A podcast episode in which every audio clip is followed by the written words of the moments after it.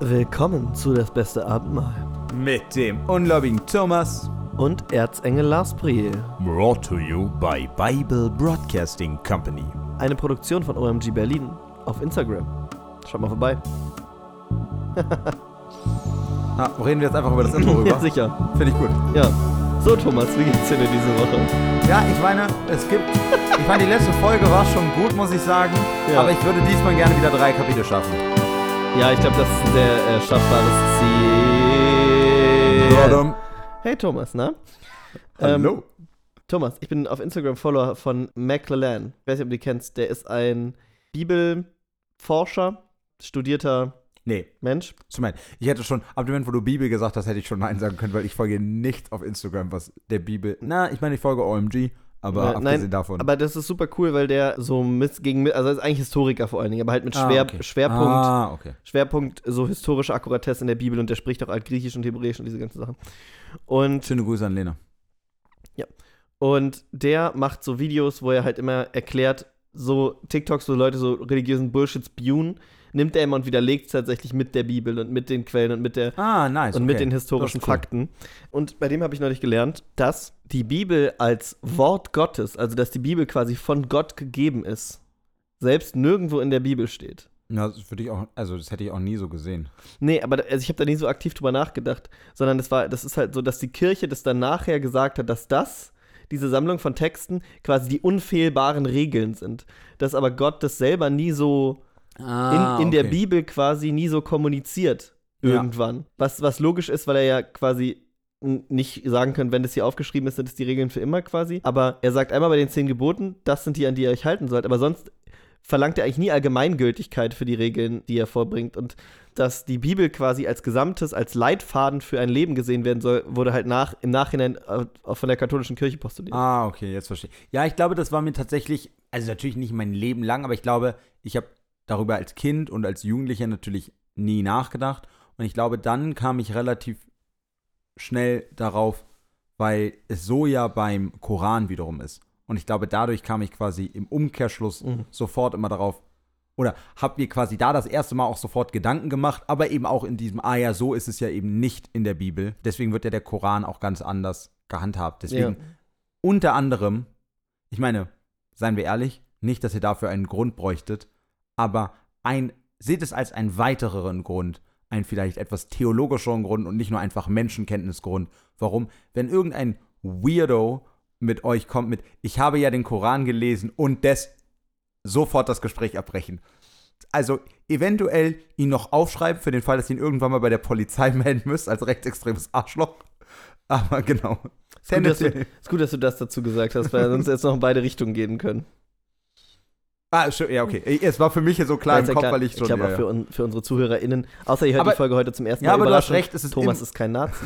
Es ist aber immer gut, sowas klarzustellen. Ge- Und generell wirklich eine Empfehlung von mir. Vielleicht können wir auch die Other Religious Content Empfehlung, nein, weiß ich nicht. Aber ich habe immer das Gefühl, in diesem Podcast kann man sowas dann nochmal empfehlen, themenspezifisch für die Leute, die es interessiert. Und was, was auch geil ist, was der macht, was nichts mit der Bibel zu tun hat, was ich aber mega smart finde, wenn man eben nicht nur so Hahaha-Content macht, sondern tatsächlich in jedem Video irgendwie eine Aussage trifft. Und jedes Video bei ihm sind ja verschiedene Geschichten und Antworten auf verschiedene Sachen, wo man jedes Mal was anderes lernt. Hat jedes Video, hat, er benutzt noch Hashtags. Ich glaube, das ist ja eigentlich nicht mehr so das Ding auf Instagram. Ich weiß es nicht. Keine Ahnung, fällt mir. Also Aber er- stimmt, ich sehe sie auch seltener, ja. Also, und er hat halt für jedes Video macht er halt ein eigenes Hashtag. Das heißt, sein erstes Video heißt McLellan 1, sein zweites Video heißt McLellan 2. Und so kannst du halt immer, weil es ja super schwierig sein kann, auf Instagram spezifische Sachen Ja, zu ja, finden, total, was keine voll. Suchfunktion hat, kannst du einfach immer suchen, Hashtag McLellan 775 und dann findest du nur dieses Video. ah, das ist geil. Und das ist mega smart. Aber das mit dem, also dieser Algorithmus und wie sehr, wie schwierig es ist, einzelne Sachen zu gucken, zu finden oder mittlerweile auch einfach nur Sachen zu gucken von Leuten, die du folgst, finde ich auch super abfuckend. Und ihr werdet es euch sicher auch gedacht haben, was nichts mit Religion zu tun hat, aber ich irgendwie smart finde.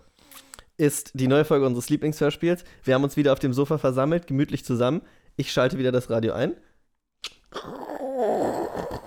Ah, una caña, por favor. Deutsches Tourira, äh, Kultur. Oh, ja. Schön, dass Sie diese Woche wieder eingeschaltet haben zu Joseph Sinner. Die Sünde ist sein Geschäft. Letztes Mal ging es um Gideon, einen Mann, den wir schon lange verfolgen und der, wie so viele, einen anderen Namen hat, an den sich aber keiner erinnern muss, weil er, glaube ich, nur zweimal vorkommt. Dieser Mann, dieser große Krieger, aber schreckliche Mensch, bringt wieder mehrere Leute um. Ich glaube, sie sind von den Amalekitern. Es sind meistens die Amalekiter, Hethiter oder Peresiter.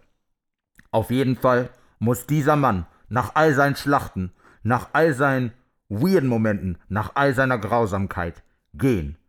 Denn er hat dem Herrn genug gegeben und seinem Sohn Traumata fürs Leben. Ja, und jetzt, wo ihr die Geschichte gehört habt von Gideon, da werdet ihr euch sicher fragen, wie soll das denn weitergehen mit seinem Sohn? Wie soll jemand, der solche Dinge gesehen, solche Dinge erlebt hat, auch nur ein halbwegs normales Leben führen können? Ich sag's euch, gar nicht. Cooler Letter, Bro. Und weil ich euch jetzt schon wieder hören kann, wie ihr sagt, ja, dann erzählt's uns doch, erzählt's uns doch. Na gut, auf eure eigene Verantwortung. Kapitel 9 Abimelechs Königtum Abimelech aber, der Sohn Jerubals, ging hin nach Sichem zu den Brüdern seiner Mutter und redete mit ihnen und mit dem ganzen Geschlecht des Hauses seiner Mutter und sprach: Kurzer Einschub, mir ist wieder eingefallen, wie Gideon hieß. Jerubal? Ja, ja, oder ich bin mir sehr. Warte, ich schau mal kurz nach. Ja, okay, das ist es, ja, ja. Genau, okay. Also Abimelech ist äh, Gideons Sohn. Ja. Uh, kann, so kann ich einfach die Stimme recyceln? Vielleicht mit einem kleinen Twist. Warte, genau selber.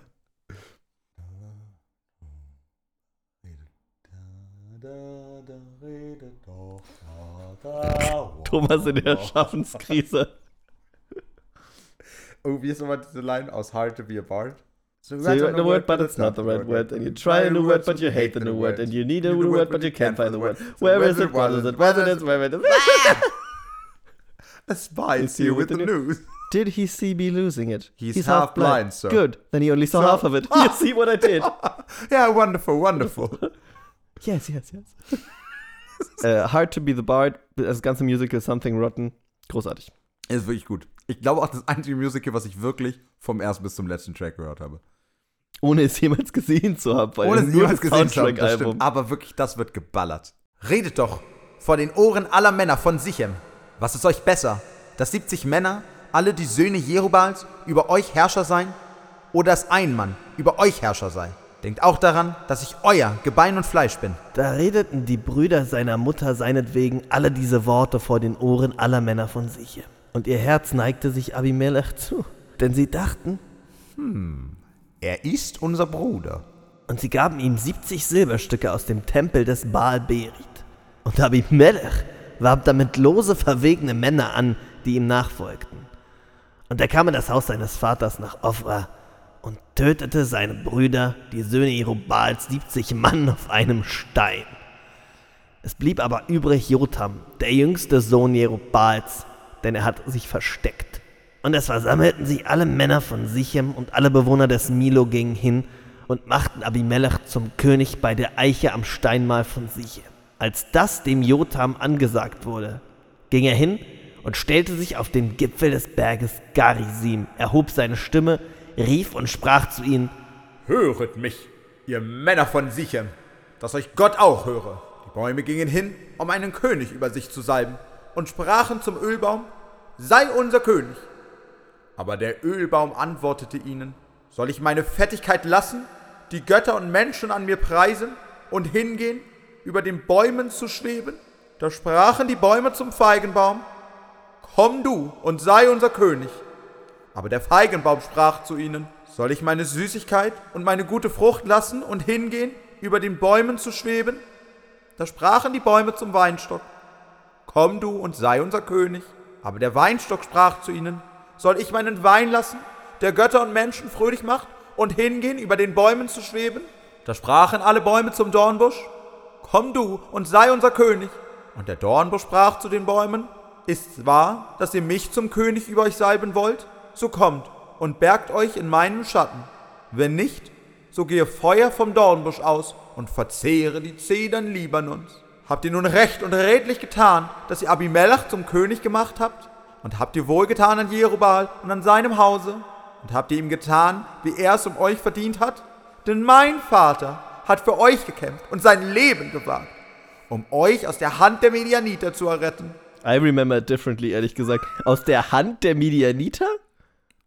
Gut, also wie du eventuell der Stimme angemerkt hast, ihm geht es vor allem darum, wie er selber am Ende Ja, dasteht. aber, aber es war halt legit nicht so, oder? Es waren einfach zwei verfeindete Völker quasi, aber die, er hat sie nicht aus der Hand von denen gerettet. Die waren nie in Gefangenschaft der Medianiter.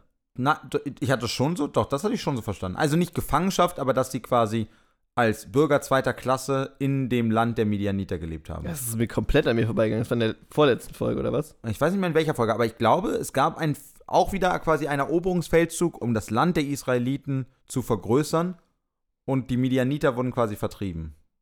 Und ich glaube quasi deswegen, das war die offizielle Begründung, weil die Medianiter Israeliten unter sich hatten.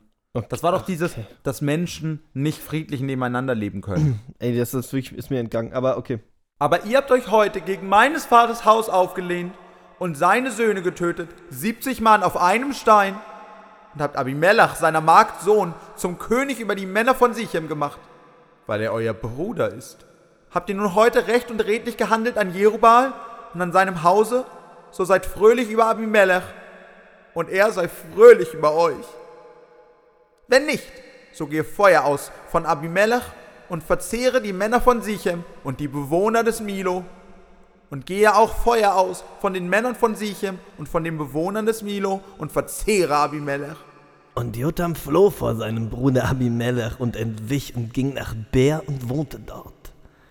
Als nun Abimelech drei Jahre über Israel geherrscht hatte, sandte Gott einen bösen Geist zwischen Abimelech und die Männer von Sichem. Und die, Mann, ich meine, es ist wirklich schwierig, da drin zu bleiben. Wirklich nochmal an dieser Stelle großen Respekt an jeden, der jemals Synchronarbeit gemacht hat, besonders in Cartoons oder so, wo man halt so crazy Stimmen machen muss. Oder wahrscheinlich ist es genauso schwierig bei Filmen. Einfach jeden, der Synchronarbeit macht und es gut macht, in einer der besten äh, Synchronbranchen der Welt. Ich shitte auch gern rum, aber wir haben schon echt krasse Leute. Ähm, Und von mir auch an der Stelle nochmal Respekt an alle Leute, die sich mehr als zwei Stimmen ausdenken können. Und die Männer von Sichem wurden Abimelech untreu, damit der Frevel an den 70 Söhnen Jerubals und ihr Blut käme auf Abimelech, ihren Bruder, der sie getötet hatte, und auf die Männer von Sichem, die ihm seine Hand dazu gestärkt hatten, dass er seine Brüder tötete. Die Männer von Sichem legten einen Hinterhalt auf den Höhen der Berge und beraubten alle, die auf der Straße bei ihnen vorüberkamen, und es wurde Abimelech angesagt.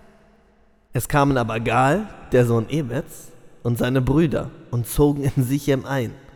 Und die Männer von Sichem verließen sich auf ihn und zogen hinaus aufs Feld und ernteten ihre Weinberge ab und kelterten und hielten ein Freudenfest und gingen in das Haus ihres Gottes, aßen und tranken und fluchten dem Abimelech. Und Gal, der Sohn Ebeds, sprach, wer ist Abimelech? Und wer ist denn dieser Sichemiter, dass wir ihm dienen sollten? Ist er nicht Jerubals Sohn und hat Sebul, seinen Vogt, hergesetzt? Dienet den Leuten Hamors, des Vaters von Sichem. Warum sollten wir jenem dienen? Wollte Gott, das Volk wäre unter meiner Hand, so würde ich den Abimelech vertreiben und ihm sagen, mehre dein Herr und zieh in den Kampf.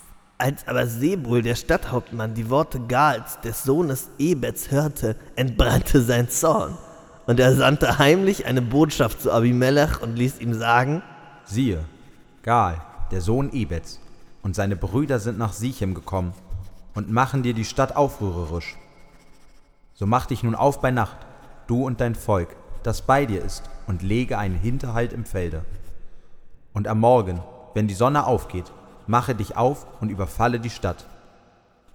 Und wenn er und das Volk, das bei ihm ist, gegen dich hinauszieht, so tu mit ihm, wie du es vermagst. Und das war super nice. Wie hast du das? Das ist dann wirklich wie ein Stift. Hast du es mit deiner Hand gemacht? Na sicher. Crazy. Abimelech machte sich auf bei Nacht und alles Volk, das bei ihm war, und sie legten einen Hinterhalt gegen Sichem mit vier Heerhaufen. Und Gal, der Sohn Ebeds, zog heraus und trat vor das Stadttor, aber Abimelech machte sich auf aus dem Hinterhalt, samt dem Volk, das mit ihm war. Als nun Gal das Volk sah, sprach er zu Sebul, Siehe, da kommt Kriegsvolk von der Höhe des Gebirges herab. Sebul aber sprach zu ihm. Du siehst die Schatten der Berge für Leute an. Gal redete noch weiter und sprach, Siehe, Kriegsvolk kommt herab vom Nabel der Erde. und ein Heerhaufe kommt daher auf dem Wege von der Zaubereiche. Wow. Also der Nabel der Erde und die Zaubereiche. Das ist ja richtig so. Wie heißt die nochmal? Ursula K. Le Guin? Kenn ich. Ja, die Erdsee geschrieben hat. Das ist so ein äh, Fantasy-Klassiker. Egal. Fantasy. Wir sind hier sehr, sehr krass auf Fantasy-Territorium. Da gibt es auch noch Anmerkungen Ich- bei mir. Übrigens. Ah, echt? Nee, Ja. bei mir nicht. Aber ich hab dazu eine Anmerkung, aber die kann auch warten. Fällt mir gerade auf. Nabel der Erde, dazu gibt es Anmerkungen. Und zwar, der Berg Garisim galt als Mitte der Erdscheibe. Ach, verrückt. Spannend, oder? Oh, das ist wirklich crazy. The Earth is fucking flat. Nee, meine Anmerkung war, dass natürlich ist es viel geiler ausgestaltet und storymäßig viel krasser, aber dass am Ende auch ist wieder so ein bisschen, wie hieß der damals? Der Sohn von Abraham, der auch mit seiner Zweitfrau war. Also dass es auch wieder um dieses, die echte leibliche Familie versus Zweitfrau ist, was eh schon irgendwie immer komisch ist. Und wenn man dann, wenn ich dann noch irgendwie bedenke, dass Zweitfrauen oder zumindest vielleicht ist das auch nur mein Ding, aber dass ich das Gefühl habe, dass die auch ganz oft die Frauen aus einer aus einem anderen Volk sind oder die irgendwie weniger weniger direkt aus deiner aus deiner Sippe quasi kommen, dann finde ich hat es noch mal so einen ganz anderen. Also weißt du, es geht ja über die normalen Geschwistersachen hinaus und ich finde, es hat dann irgendwie auch so einen Beigeschmack von siehst du und deswegen sollten wir besser unter uns bleiben. Ich finde es sehr funny, dass du sagst, mit den Nebenfrauen, vielleicht ist auch nur mein Ding. Also, vielleicht heiratest auch nur du Leute aus einem anderen, man weiß es ja nicht. Nein, weil ja neben aber du weißt ja, schon ja, was ich ich weiß, was du meinst, das klang sehr lustig. Vielleicht sind die Nebenfrauen ja auch nur mein Ding. Da sprach Sebol zu ihm: Wo ist nun dein Maul, das da sagte, wer ist Abimelech, dass wir ihm dienen sollten? Ist das nicht das Kriegsvolk, das du verachtet hast? Zieh nun hin und kämpfe mit ihm. Gal zog aus vor den Männern von Sichem her und kämpfte mit Abimelech. Aber Abimelech jagte ihm nach, dass er vor ihm floh, und viele blieben erschlagen liegen bis an das Tor.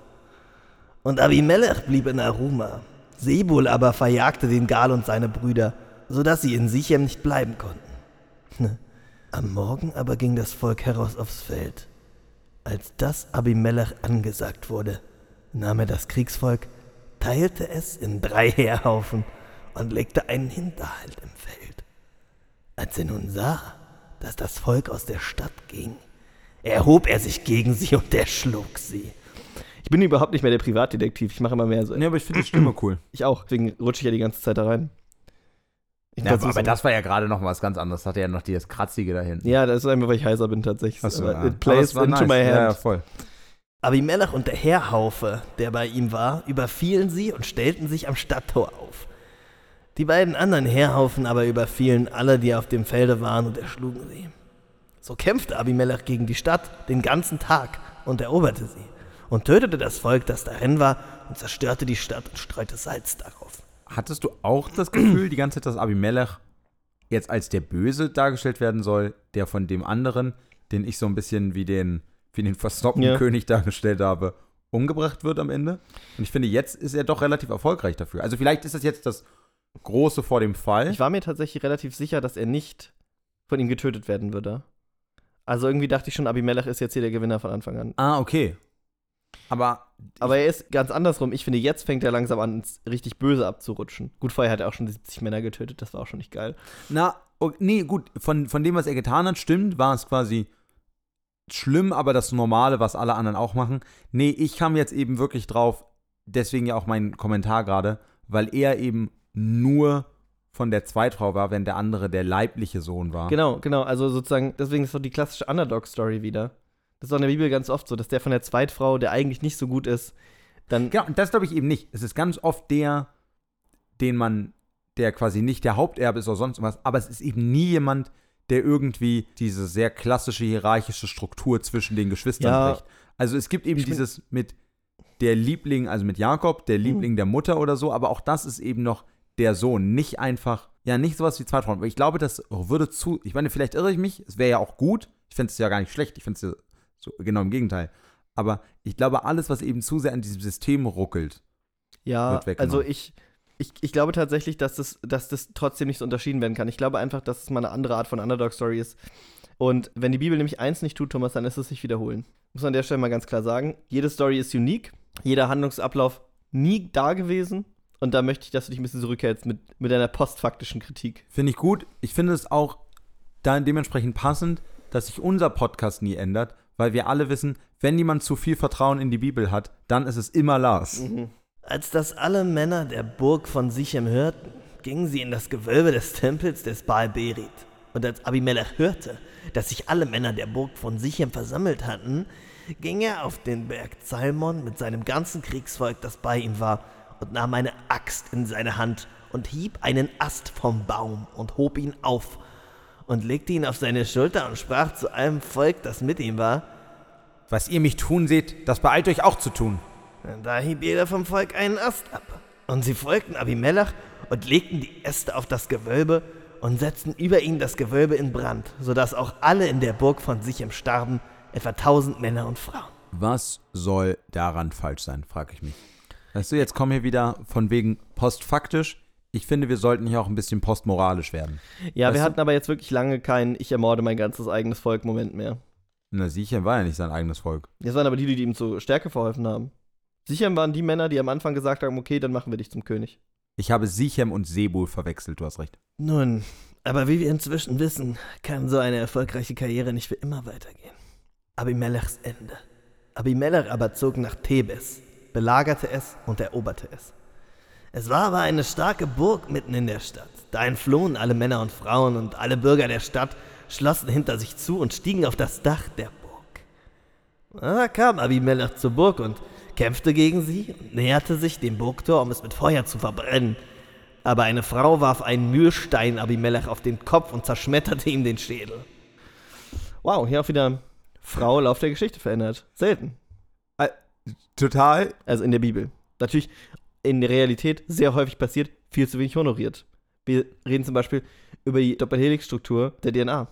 Watson und Crick, my ass. Oder wenn man noch eine Stufe weitergehen soll, die Hehlerzellen. Da hat die Frau zwar selber keine wissenschaftliche Arbeit gemacht, aber die wurde ja vollkommen ignoriert sogar und entgegen ihrem Willen wurden ihre Zellen benutzt und zu Profit gemacht. Und zwar, weil sie eine Frau und Afroamerikanerin war. Sagst du nochmal ein Wort zu Hehlerzellen? Das sagt mir überhaupt nichts. Nee, Hela, genau, afroamerikanische Frau, die wegen einem Tumor in Behandlung war und ihr wurden diese Tumorzellen zur äh, entnommen und damit geforscht und irgendwann hat man festgestellt, dass diese, tut mir leid, an der Stelle hätte ich eigentlich vorher sagen wollen, großes, großes, ich kenne die Geschichte, ich habe die Geschichte schon Mhm. häufiger gehört, aber ich habe sie immer nur gehört, also Nie recherchiert selber. genau. Deswegen, die Geschichte stimmt schon, aber falls ein paar Hm. Sachen off sind, besser nochmal selber nachschauen.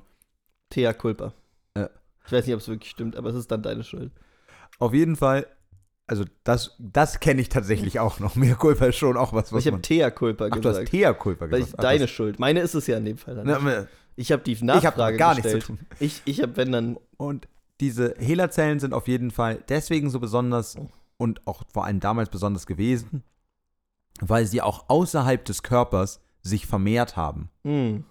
Und deswegen waren die so optimal für Forschung, weil man eben quasi wie bei Hermann den Sauerteig unendlich viele Zellen hatte. Hermann, der Sauerteig? Callback auf Folge Staffel 3 oder so. Okay. Egal, eine Folge ist so. Find, fand ich gut damals. Hm. Finde ich, find ich auch jetzt noch gut. Egal, auf jeden Fall sind diese Zellen und dementsprechend kann man sie eben ganz oft benutzen und deswegen werden die für Forschung weitergegeben. Und diese Frau, also nicht nur, dass die eben zu Geld gemacht wurden und diese Frau nichts davon gesehen hat, ihr wurde eben noch nicht mal, also ich glaube, sie hat schon zugestimmt, dass diese Zellen ihr entnommen werden, aber eben, dass daran überhaupt geforscht wird. Hm, okay. Das hat, dem hat sie nicht zugestimmt. Das heißt, sie wurde quasi, ihre Persönlichkeitsrechte wurden schon gebrochen und dann gilt auch noch das, ähm, was, was quasi bei all diesen Geschichten gilt, weswegen wir angefangen haben, dass sie dann auch noch lange Zeit relativ un, na nicht nur relativ unbekannt, also gar nicht erwähnt wurde eigentlich. Und dann, ich glaube erst vor zehn Jahren oder sowas, diese Sto- Story eben ein bisschen bekannter wurde und mittlerweile eben als eines der Paradebeispiele gilt für solche Geschichten, aber eben auch die Intersektionalität in solchen Geschichten. Entschuldige, die Intersektionalität der Diskriminierung bei solchen Geschichten. Ein historischer Sad-Fact mit Thomas. Da rief Abimelech eilend seinen Waffenträger herbei und sprach zu ihm: zieh dein Schwert und töte, töte mich, dass man nicht von mir sage, eine, eine Frau hat ihn erschlagen. Also, wow. Es ist wirklich genau das, was wir gerade gesagt haben. Es ist wirklich passiert, genau das. Und vor allem auch wieder das zweite Mal schon, dass wieder gesagt wird, haha, eine Frau hat ihn erschlagen, wack. Ne, aber wirklich, hatten wir das so direkt schon mal, dass er sagt, Das- nein, das- kill das- mich, kill mich, damit eine Frau mich getötet hat. Das letzte Mal war es von mir, glaube ich, vollkommen zu Recht vermutet. Ja, aber, dass- aber dass es die wurde noch, genau, es Na, das letzte Mal wurde gesagt, und um ihn besonders zu demütigen, ja, okay. und dann wurde eben die Geschichte erzählt, wo eine Frau ihn. Ja, okay. Oder nicht besonders, aber da stand wurde Ja, ja, okay. Aber da, so, so krass. so krass noch noch nicht. Ja. OG-toxische Männlichkeit einfach. Na, oh, okay. OG ist hier an der Geschichte gar nichts. Hä, OG ist Original einfach nur. Ja. Na, er ist ja auch nicht der Original. Also, Frauenverachtung gibt es, ich hab's ja schon. Ja, okay, aber die ganze Bibel quasi ist einfach. Also, Ah, die ganze Bibel ist quasi OG. die ganze Bibel ist OG-toxisch. Männlich. Kommt, glaube ich, wirklich. Also, obwohl eigentlich stimmt es ja nicht, weil Leute haben die Bibel geschrieben und das waren offensichtlich schon Dicks. Also. Ich glaube auch ehrlich gesagt, es gibt wenige Dinge, die so alt sind wie Sexismus. Aber äh, auch interessante Frage, wo das. Gibt es das sicher auch Bücher zu, oder? Wo, wo kommt das her? Sexismus? Ja. Ich, also, ich, ich weiß jetzt nicht genau, woher Sexismus kommt, aber ich glaube, Aber ich werde die Frage trotzdem beantworten. Na, aber ich meine, prinzipiell geht es ja bei Sexismus einfach nur, und deswegen würde ich die Frage trotzdem eben beantworten, weil es geht ja bei jeder Form von Diskriminierung ja eigentlich darum, das existierende Herrschaftssystem aufrechtzuerhalten. Ja, aber es gab ja auch mal kein Herrschaftssystem. Okay, gut. Das ist dann natürlich die Frage, aber ich glaube, Also es muss ja irgendwann mal angefangen haben und scheint ja schon sehr lange so zu sein. genau, aber ich meine, das ist doch immer dieses, ja, irgendwer hat halt, ange, irgendwer hat sich zuerst König genannt und war schneller oder besser da drin, alle anderen, die es auch probiert haben, umzubringen. Und dann danach wird eben die, bei dem König die Geschichte erzählt, er ist von Gott, Gott Ja, ausgewählt. ja, okay, verstehe. Und bei den Aber, Männern eben, also- naja, wir sind auch das stärkere Also Geschlecht. meine eigentliche Frage, ist es nur Zufall, dass sich das so tief eingegraben hat und dass es irgendwie anfing oder ist es unvermeidbar gewesen? ich glaube, dass, weil es gab ja nicht nur Patriarchale, Patriarchate in der, in der Menschheitsgeschichte, Aber schon vornehmlich. aber vornehmlich, na und vor allem, wenn Von dem, was ich weiß, vielleicht liegt man auch komplett falsch, aber Nee, also vornehmlich glaube ich, das habe ich auch nie anders gehört. Mhm.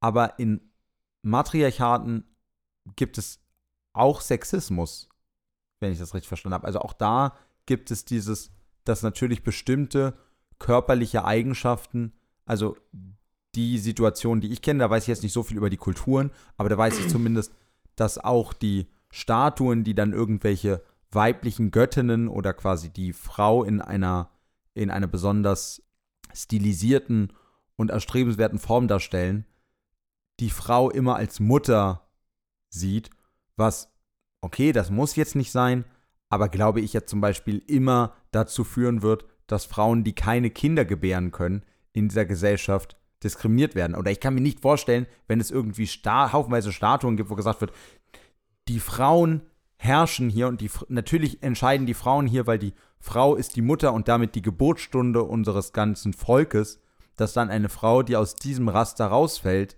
genauso schlecht gesehen wird wie ein Mann, der in der klassisch patriarchalen Struktur rausfällt. Mhm. Okay. Also, Ich habe wahrscheinlich die Frage einfach nicht zu, zu sehr durchdacht. Eigentlich ist ja alles sehr logisch. Aber das habe ich mich gerade gefragt. ja, und ich meine, ehrlich gesagt, würden wir hier alle Dinge rausschneiden, wo man einfach ein paar Minuten länger, dann hätte man ja auch definitiv hier schon einige Situationen, in denen man einfach mal hätte weiterlesen können oder sich zu überlegen, was war genau der Ballen. Also wir hätten hier einige Zeit uns sparen können. Gut, aber da, da, da wäre der Karren, also bei den Ballen wäre der Karren auch nicht mehr aus dem Dreck zu ziehen gewesen. Das ist einfach zu spät.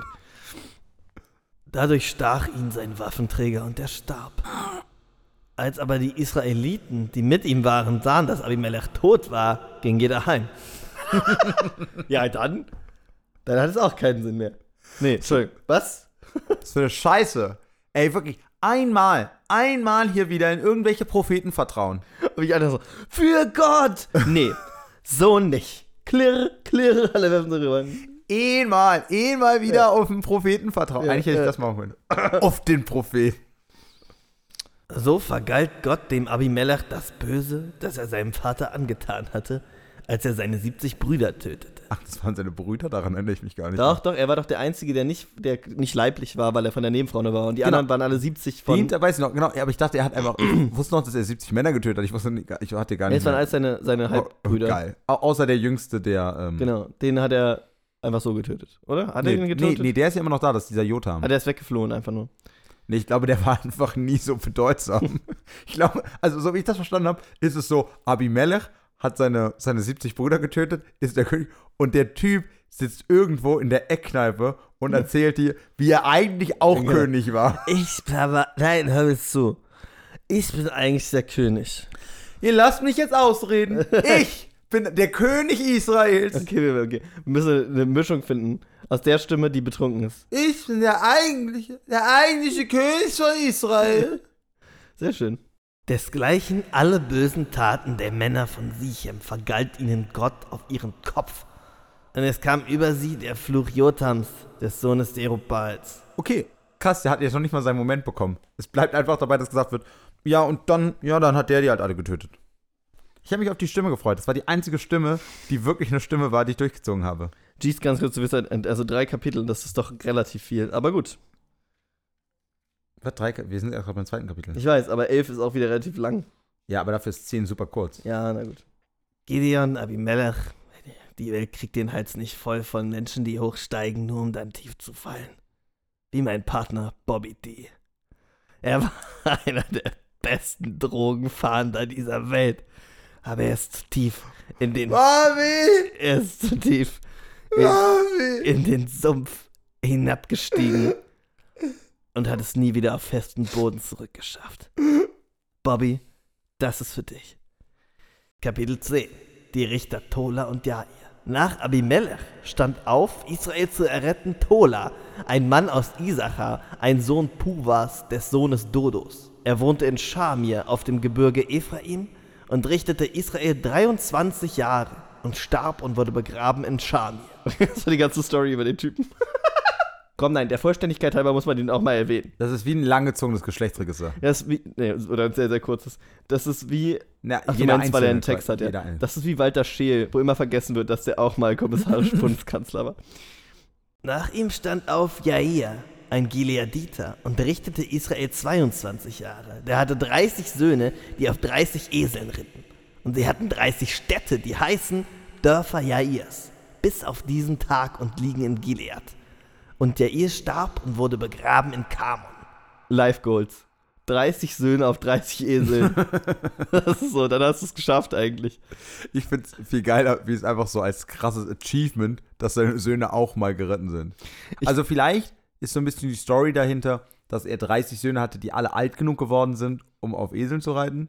Aber ansonsten würde das gar keinen Sinn ergeben. Man kann es natürlich jetzt auch rein sprachwissenschaftlich so erwähnen, dass er, er hatte viel mehr Söhne, aber er hatte nur 30, die dann auf 30 Eseln geritten sind. So, hey, Fun Fact, einfach nur um Ja, was über weil mich da zu steht erfahren. nicht, er hatte nur 30 Söhne. Er steht, er hatte 30 Söhne, die auf 30 Eseln geritten sind. Über die anderen brauchen wir eigentlich nicht reden. Gericht über Israels Untreue. Aber die Israeliten taten wiederum, was dem Herrn missfiel. Ja. Und dienten den Baalen und den Astarten und den Göttern von Aram und den Göttern von Sidon und den Göttern von und den Göttern Moabs und den Göttern der Ammoniter und den Göttern der Philister und verließen den Herrn und dienten ihm nicht. Also dafür, dass es zwar für uns lange her, aber jetzt textlich vor all, gar nicht allzu langer Zeit war, ich bin der Herr, dein Gott, du sollst keine anderen Götter neben mir haben. Komm, geht jetzt doch schon ganz schön viel durch, durch das Volk Israel. Mann, das ist aber, also für uns ist das jetzt, für uns ist es ja schon eine Weile her, dass die Story war. Für die ist es ja noch viel länger her. Na, und ich liebe es auch, wie, da, wenn man denkt, dass das so gegen eine der zehn Gebote ist. Also, es gibt ja wirklich nicht so viele Regeln. Dafür, finde ich, wird auch relativ casual gesagt, ja, und dann kam der Gott und dann der, ja, und dann wird da ein Götzenanbeter und da war, ja, ach Götze, nennen wir ihn Hausgott. Und also, Ja, ich habe übrigens auch noch von McLaren gelernt, das fünfte Gebot ist ja, du sollst nicht stillen. Nee, du sollst ihn töten. tut mir leid. genau, und das ist eigentlich falsch, weil das eigentlich nur heißt, du sollst nicht morden. Ah, okay. Also, weil es gibt quasi Worte, die wörtlich übersetzt zwar töten quasi bedeuten würden, Ja, aber ja. was es eigentlich meint, oder erinnere ich mich da jetzt gerade falsch dran und er hat genau das Gegenteil gesagt. Aber es war sozusagen. Aber du sollst nicht töten, weiß ich, ist auf jeden Fall eines der, also ist der Teil, wie du es jetzt erzählen wolltest, ergibt Sinn, weil ich weiß noch, dass es eines der Gebote ist, die genau so lang sind, wie man immer denkt. Ja, ja. Und deswegen kann ich mir nicht vorstellen, dass da im Hebräischen auf einmal ein halber Satz steht. Nee, genau. Aber es ging halt eben darum, Nee, genau. Ja, es ging schon darum, dass er genau, dass er das Wort für ermorden meint und dass eben sowas wie anderes Volk zu erobern offensichtlich nichts mit Mord zu tun hat. Ich halte es da einfach wie Kurt Tucholsky. Soldaten sind Mörder. Oh wow. Also sehr schlicht für Kurt Tucholsky. Aber powerful, powerful stuff. Ja, und vor allem, ich, ich glaube, es ist auch, also ich weiß natürlich, was hinter dem Satz sehen, stehen sollte. Ich glaube, natürlich muss man das ein bisschen differenzierter mitunter betrachten. Aber ja, ich wollte ehrlich gesagt einfach nur droppen, dass ich auch mal was von Kurt Tucholsky gelesen habe. Diesen, dieses eine Graffiti. Graffiti. Also da, da muss ich dich also enttäuschen. Ich hoffe, sorry to burst your bubble, aber das Graffiti selbst ist definitiv nicht von Kurt Tucholsky. Aber es, es war in meinem, ich, es war wirklich in meinem Geschichtsbuch ein, ich weiß halt nicht, wie Kurt Tucholsky aussah, aber so ein Mann, 20er Ja. Jahre, der neben einer Wand steht, wo das mit Kreide draufgeschrieben ist. Okay, mit Kreide Graffiti. Ja, okay. Obwohl natürlich Graffiti kommt Also. natürlich von Graphit, ne? Schrift. Aber ich bin jetzt einfach davon ausgegangen, dass man auch alles Graffiti nennen kann, was an einer Häuser nee, man. und auch ob das, ob das stimmt mit Graphit und Kreide, weiß ich überhaupt nicht. Aber es erscheint mir logisch. 90% von Recht haben ist Selbstbewusstsein. Und das Witzige ist, bei mir war es genau andersrum. Ich war der felsenfesten Überzeugung, dass es nicht stimmt, aber mir war es einfach egal. Da entbrannte der Zorn des Herrn über Israel und er verkaufte sie unter die Hand der Philister und Ammoniter. Und sie zertraten und zerschlugen Israel zu jener Zeit 18 Jahre lang. Nämlich ganz Israel jenseits des Jordans im Land der Amoriter, das in Gilead liegt. Dazu zogen die Ammoniter über den Jordan und kämpften gegen Juda, Benjamin und das Haus Ephraim, sodass Israel sehr geängstigt wurde. Da schrien die Israeliten zu dem Herrn und sprachen, Wir haben an dir gesündigt. Und wir haben unseren J verlassen und den Balen gedient.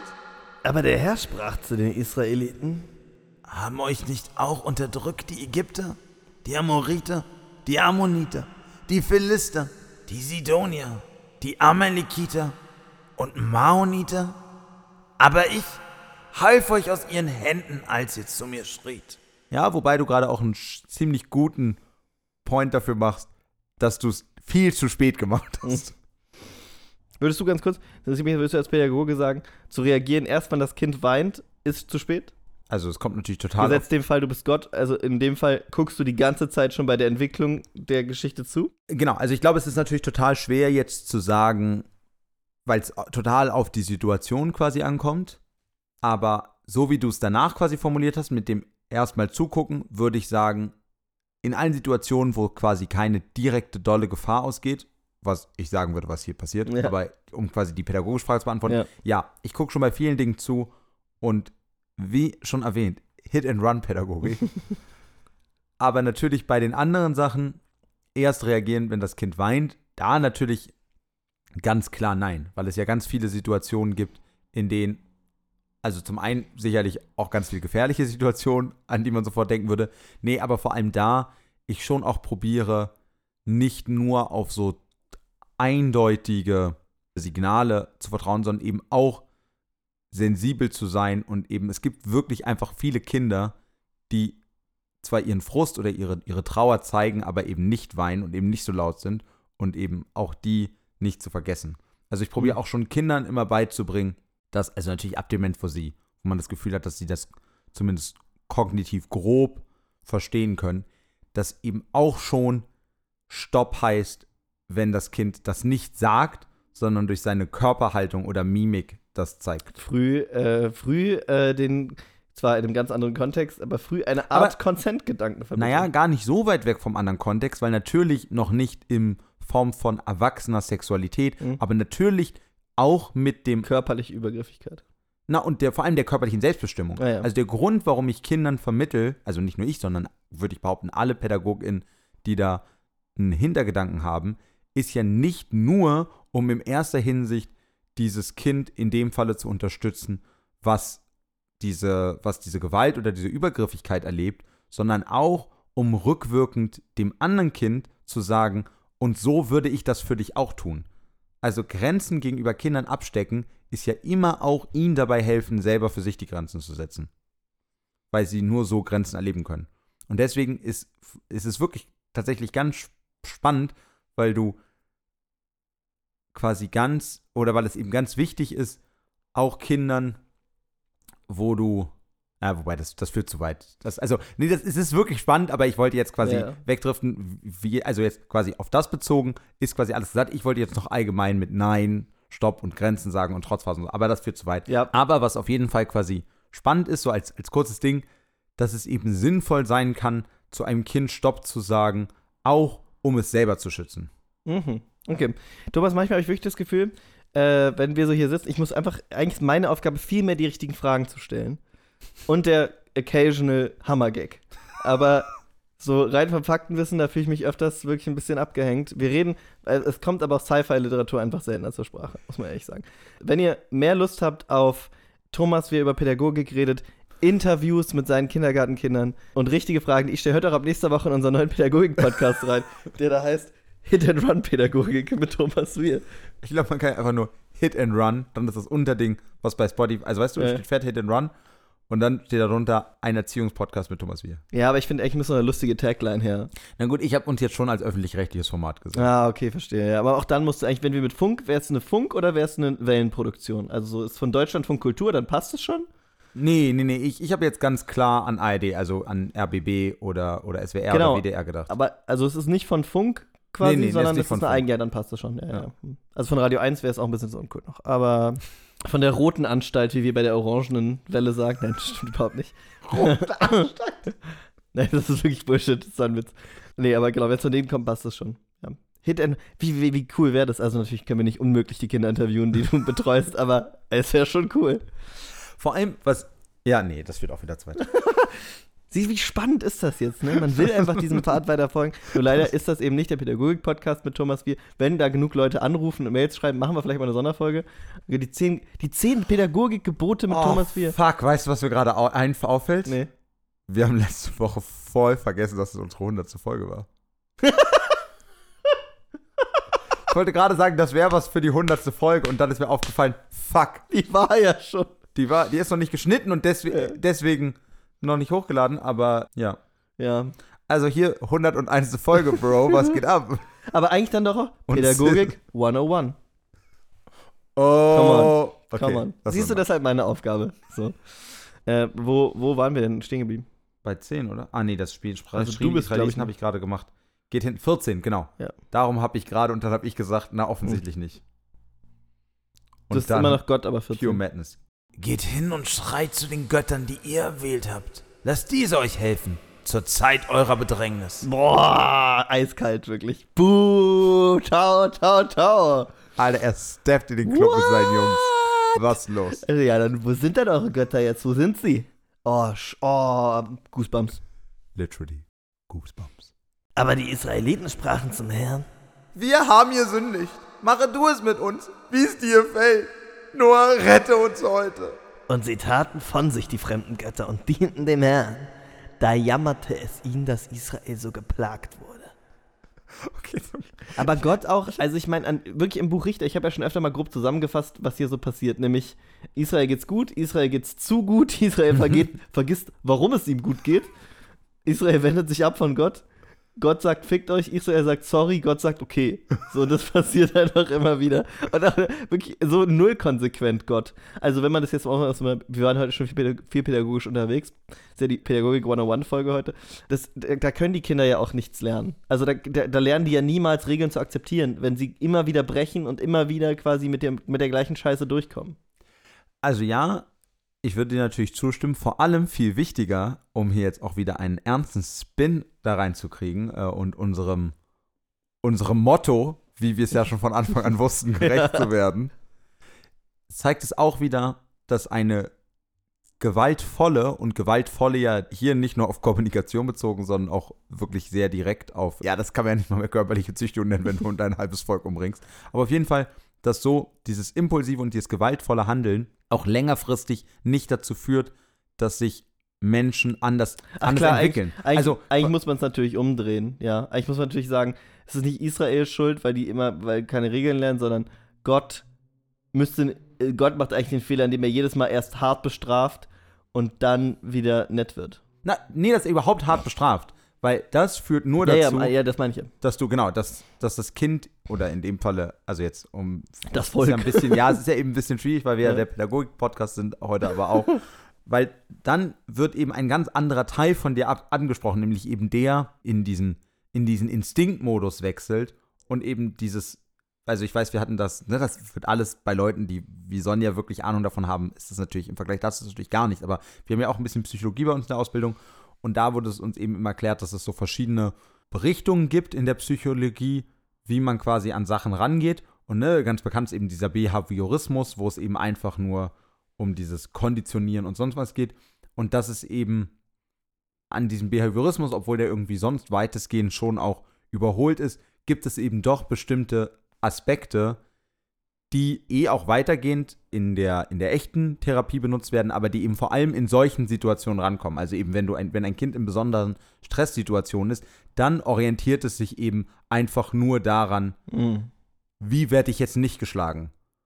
So, Okay. Also, ne, das ist, da, das ist dann eben, dass dann eben Kinder sich gar nicht entwickeln können, weil sie die ganze Zeit in diesen Urinstinkten des, wie kann ich jetzt diesem offensichtlichen Leid entgegengehen. Ja, Und dass okay, deswegen, verstehe, verstehe. um überhaupt, also genau, unabhängig davon, dass du eigentlich keinen Grund haben äh, finden müsstest oder kriegen solltest, dein Kind nicht zu schlagen, Mhm. es auch an der Stelle wirklich nichts bringt. Hit and Run mit dem Bad Boy Pädagogen Thomas Bier, mit dem mein auch was ich immer mag, wenn Leute in einer Zunft quasi vermeintlich was anderes sagen als alle anderen, das Enfant terrible der Oh. Pädagogik. Was ich übrigens noch kurz ergänzen will, ich finde das so witzig, also bei mir selbst zu beobachten, wie sehr ab dem Moment, wo es um Pädagogik geht, dass, ich meine, man merkt es, glaube ich, auch ein bisschen an meiner Stimme, aber auch wirklich ich total switche. Mir fällt es auch auf, wenn wir so mit Leuten oder sowas Mhm. zusammen sind, wie ich ja, ich kann ja auch echt, auch auf die Kita bezogen, dumme Gags machen und Ja, sonst was, aber sobald es um ernsthafte Pädagogik geht, man doch auch irgendwie relativ schnell merkt, dass mir das eben wirklich wichtig ist und Ja. dass ich das auch schon, dass ich das schon mache. Finde ich immer lustig, weil das so krass bricht mit diesem. Ja, wir können doch Thomas hier mal ein bisschen Übertrieben kennenlernen, weil neben der Bibel ist ihm Pädagogik auch sehr, sehr wichtig. Und ich bin zu den Kindern auch nicht so ein großes Arschloch, wie man, wie man denken könnte, nachdem ich davon mittlerweile was 300 Seiten gelesen habe. So, wir machen den Sack hier nochmal zu, ne? Der Richter Jephthah. Und die Ammoniter wurden aufgeboten und lagerten sich in Gilead. Aber Israel versammelte sich und lagerte sich in Mispa. Und die Oberen des Volks von Gilead sprachen untereinander. Wer ist der Mann, der anfängt mit den Ammonitern zu kämpfen? Der soll das Haupt sein über alle, die in Gilead wohnen. So, und das war's für heute. Ich hab's, ich hab's so ein bisschen probiert, so, hab man gehört, ne? Ja. So ein bisschen diese Mönchs. Ja, so ist es manchmal. Das Leben ist kein Märchen und die Geschichte hat kein Ende. Ja, aber diese Geschichte erinnert mich an meinen alten Partner, den sie in den Bergen von Kentucky erwischt haben. Ich habe ihn noch einen Moment lang hängen sehen, bevor er in den Abgrund stürzte. Sie nannten ihn Cliffhanger Jones. Schalten Sie auch nächste Woche wieder ein, wenn es heißt Joseph Sinner. Die Sünde ist sein Geschäft. Ja, dann drehe ich mal hier nochmal ein bisschen an den Sender rum, ob wir noch was anderes finden. Ich suche mal Radio 1. Nur für Erwachsene. Ihr wisst es, Mittwoch ist und bleibt Hacktag. Das läuft doch nicht im fucking Radio, Gott sei Dank. Okay. Ah, okay, crazy. Du hast- du jetzt einfach irgendwann, weil, nur weil du einfach so aus dem Nichts aufgehört hast zu drehen und trotzdem das Radio gar nicht mehr klingt. Ja, mal. Müssen wir das nächste Mal gucken, ob es kaputt ist. ja gucken, gucken wir uns an. Warte, nur um ganz sicher zu gehen, damit wir das nächste Mal das ersparen können. Hau bitte nochmal gegen. I don't wanna be an American idiot. I wanna say Müssen wir noch beim nächsten Mal ein bisschen. Wir, wir geben es nochmal in die Reparatur und dann gucken wir, ob wir nächstes Mal sagen. Schön, dass ihr wieder bei unserem kleinen Hörspielabend dabei wart. Wir sitzen hier snugly auf der Couch und hören unser Lieblingshörspiel, Joseph Sinner. Die Sünde ist sein Geschäft. Unser Geschäft ist Entertainment und wir sind auch nächste Woche dick am Business machen. Also schaltet wieder ein. Oh, das ist, wird auch mittlerweile wirklich zu so einem Herr der Ringe-Ding, wo man einfach denkt, aber jetzt ist. Aber okay. Oh! Aber jetzt ist es wirklich vorbei. Nein, in diesem Moment steigt Frodo wirklich aufs Boot und die Folge ist vorbei. Macht es Ciao.